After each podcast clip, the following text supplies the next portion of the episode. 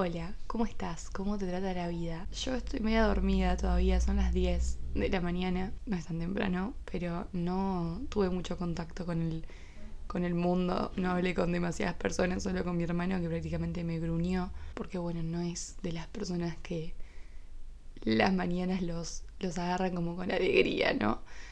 Em, a lo que nos compete, ¿verdad? ¿Qué pasó? Les voy a contextualizar. Yo ayer subí un par de historias muy enojada, muy enojada porque el episodio que quería subir no se puede subir, porque Anchor como que decidió, para si no sabes lo que es, Anchor es la aplicación o el programa de Spotify por el cual vos podés subir podcasts. Bueno, Anchor dijo, no mi vida, hoy no va a ser el día que pueda subir este episodio. Y yo dije, bueno, Está bien, ¿puedo cambiarlo? No. ¿Puedo quejarme en mis historias? Sí. Pero no solo me quejé, sino que aparte les pregunté como qué temas les interesaba como abarcar o qué temas sentían que yo les estaba debiendo, qué temas sentían que yo no había como abarcado todavía y que les gustaría un episodio sobre eso. Y entonces estaba medio como tratando de elegir o seleccionar cuál... Em, cuál de todos los temas que me habían mandado iba a ser el ganador. Y me di cuenta como que por ahí podía proponer una dinámica así en la que ustedes me mandan temas o me mandan cuestiones y voy haciendo como un popurrí. O sea, vamos hablando un poco de todo. Eh, y me parece que está bueno porque vamos a pasar por varios temas. Eh, así que nada, ponete cómodo, cómoda. Te puedes hacer unos mates, un cafecito, un tecito, lo que quieras. No sé a qué hora me estarás escuchando, eso siempre me da mucha intriga. Mi compu por alguna razón flasheó que son las 6 de la tarde. Amo como no dudo ni por un segundo que, que el que flasheó es la computadora. Tipo, mi celular podría decir 10 y media cuando son las 6 y media. Pero no son las 6 y media de la tarde porque sé como la luz que entra en mi cuarto entra diferente en la mañana que a la noche. Mi habitación tiene muchas ventanas. Así que en este caso mi prueba irrefutable que es la computadora la que está mal es que la luz que entra por mi ventana es de 10 y media de la mañana y no de 6 y media de la tarde. Em, voy a leer algo que escribí. Me da un poco de vergüenza leer lo que escribo. Como que nunca, no sé, siempre fue como muy para mí. Y este año me propuse eh, empezar a leerlo en voz alta. Voy a leer esto que es cortito, que escribí ayer a la noche o antes, ayer a la noche, no me acuerdo. ¿Me quiere o no me quiere? Qué pregunta tan estúpida para hacerle a una flor.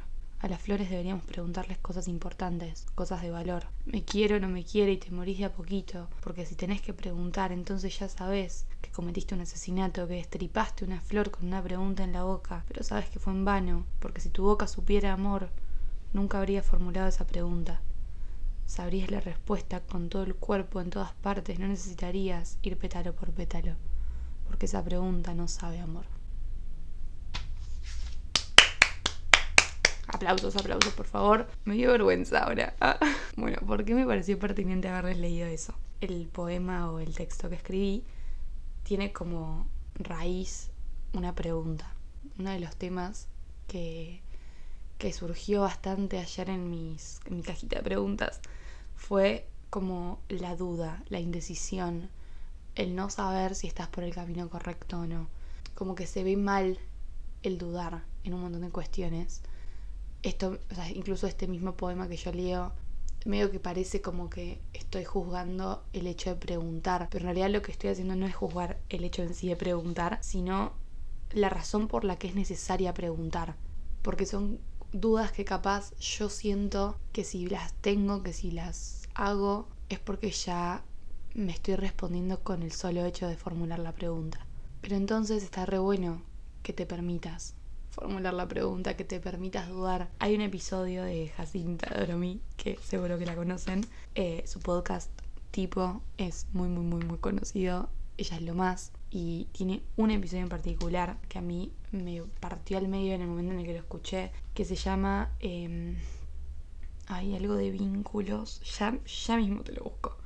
Relaciones, vínculos y dudas. Se llama el, el episodio de, de ella que siento que explica a la perfección lo que yo quiero decir acá. Es como que si no vas con paso firme y ya dudas de si está bien lo que estás haciendo, de si está bien la persona con la que estás, de si estás bien en el camino que elegiste, es como una señal de que entonces no estás tan bien y no puede ser menos cierto. Al contrario, permitirse dudar y permitirse reelegir habla de, de caminar con más firmeza que antes, porque habla de una firmeza muchísimo mayor el hecho de dudar y decir, ok, no, sí, quiero seguir por acá, o de dudar y decir, no, che, la verdad que no, vas a caminar con pasos más seguros si ya dudaste y ya volviste a decidir que si estás ignorando tu duda, que si estás ignorando lo que te pasa, y esto me hace acordar mucho al episodio 2 de este, de este podcast, que se llamaba Mentirse es peor, porque habla un poco de esto, de que no es la duda está mal porque si dudas es indicador de que de que entonces no estás tan bien por donde estás. Al contrario, es como, no, no, permitite dudar, permitite volver a elegir lo que estás haciendo o permitite no elegirlo más, pero dudá, dudá un montón, dudá de todo. Fíjate que cuando vos preguntás si, alguien te quiere o no y no tenés gusto, amor en la boca después de hacer esa pregunta, y entonces ya te respondiste.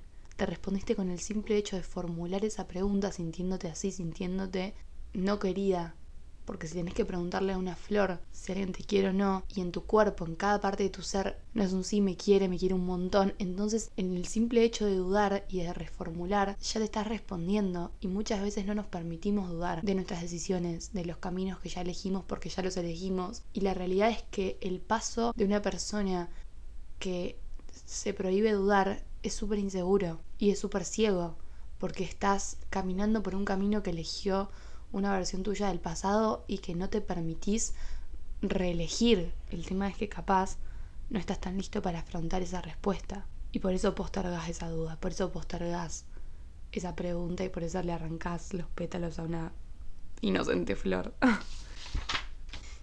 El segundo tema es la responsabilidad. Responsabilidad como en relación a los sentimientos de otros. Yo creo que muchas veces la responsabilidad afectiva y como toda la movida que tiene detrás, tiene como un lado que por ahí estamos dejando de lado, una cara que capaz está buena desmitificar, porque yo creo que se está como sobrecargando mucho a las personas con emociones ajenas.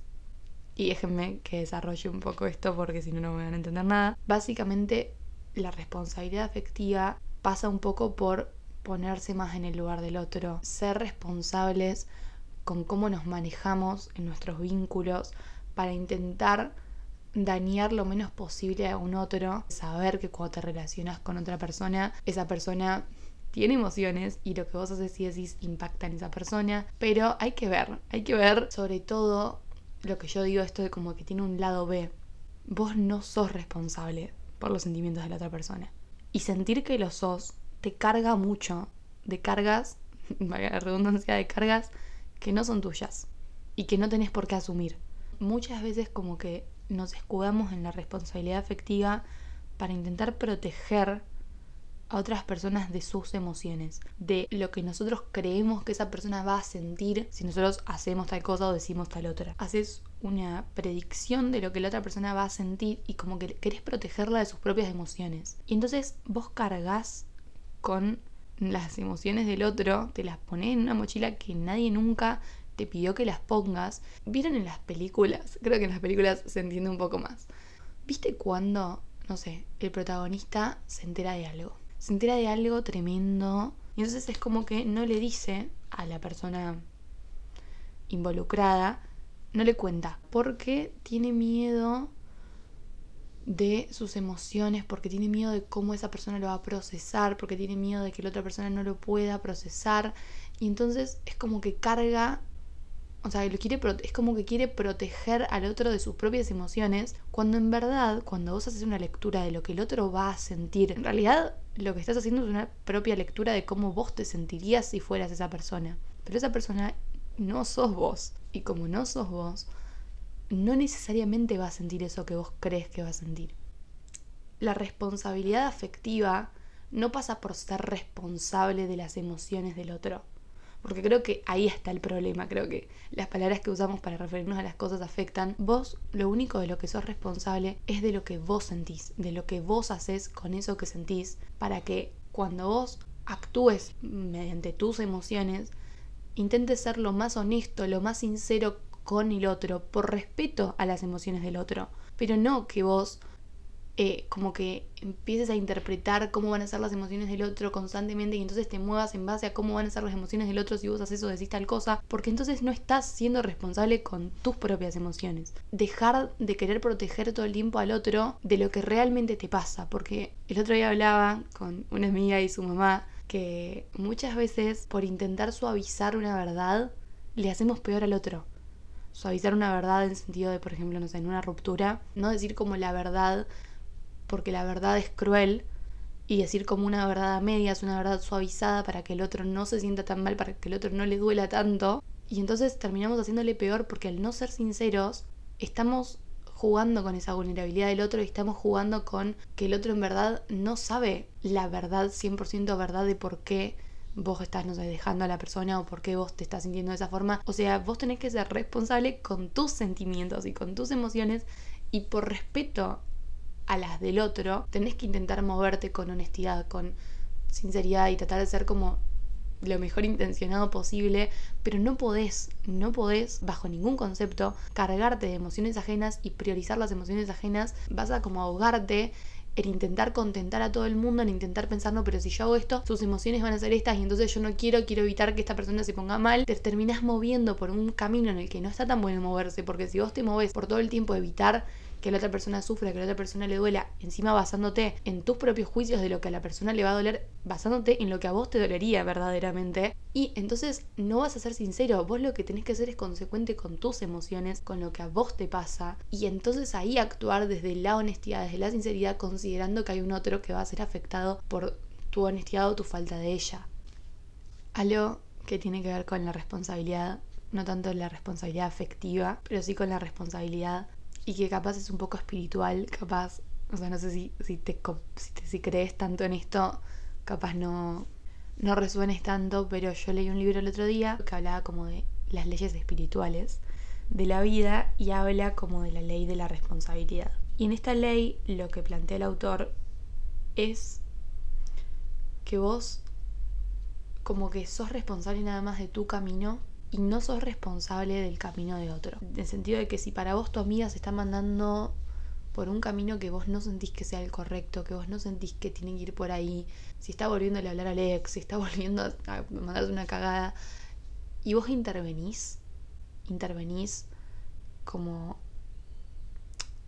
sin que nadie te lo pida, sin que nadie te llame, vos intervenís y le decís a esa persona lo que tiene que hacer, le decís a esa persona que tiene que dejar a tal persona, que tiene que separarse de tal otro amigo, que tiene que romper el vínculo, no sé, con su mamá. Si vos intervenís y te metés, vos estás automáticamente interfiriendo con el camino del otro y estás asumiendo la responsabilidad kármica. Y vos ahí vas a decir qué flasheada me estás diciendo. Habla del karma en sentido de que vos estás interfiriendo en un camino en el que primero nadie te pidió que interfieras y en el que esa persona, o sea, no lo piensen tanto desde lo espiritual, lo voy a tratar de bajar a la, a la, a la tierra para que si no sos tan creyente en estas cosas, resuenes igual, porque siento que hay una manera de resonar igual, que es que si vos la obligás a tu amiga a, no sé, dejar a su novio, y esa persona automáticamente te va a resentir a vos por, haber dejado a su novio, no va a asumir el aprendizaje que esa lección tenía que, que, enseñarle porque no va a sentir que lo hizo por una decisión propia, sino va a sentir que fue por una decisión ajena, por una decisión tuya y vas a cargar con esa responsabilidad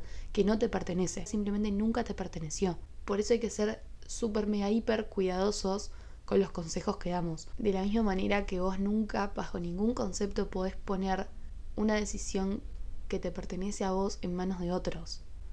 Porque si vos haces algo porque te lo recomendó tu amiga, porque tu mamá te dijo que estudies esto, porque tu papá te dijo que, no sé, te dejes de ver con tal persona, estás como poniendo la responsabilidad que en realidad te pertenece a vos porque sos vos la que tenía que tomar esa decisión en otros. Y al hacerlo, te lavas las manos completamente de que esa decisión no fue tuya, fue de otro. Y entonces capaz ese aprendizaje que tenías que hacer vos no lo tuviste porque lo delegaste. Hay cosas que, que, son indelegables, hay cosas que tenemos que vivir y que por más que vos veas a tu amiga y decís, ay, la puta madre, ¿qué mierda está haciendo esta persona? Es el camino de esa persona y es el aprendizaje que tiene que hacer esa persona y vos no tenés por qué meterte y por qué asumir una responsabilidad que no es tuya, porque no lo es. Es de tu amiga. Y entender eso Es re difícil, pero creo que tiene que ver con la responsabilidad de decir, ok, yo entiendo en qué momento es mi límite entre lo que te puedo hacer como un consejo y lo que te puedo interferir en, tu propio camino, porque al fin y al cabo es tu propia decisión lo que haces o no haces con tu vida y tiene que ser tuya, no puede ser de otra persona. Creo que no voy a llegar a tocar más temas que estos dos, porque es muy largo y siento que, no sé, yo siento que, que a la gente le molesta que sean tan largos.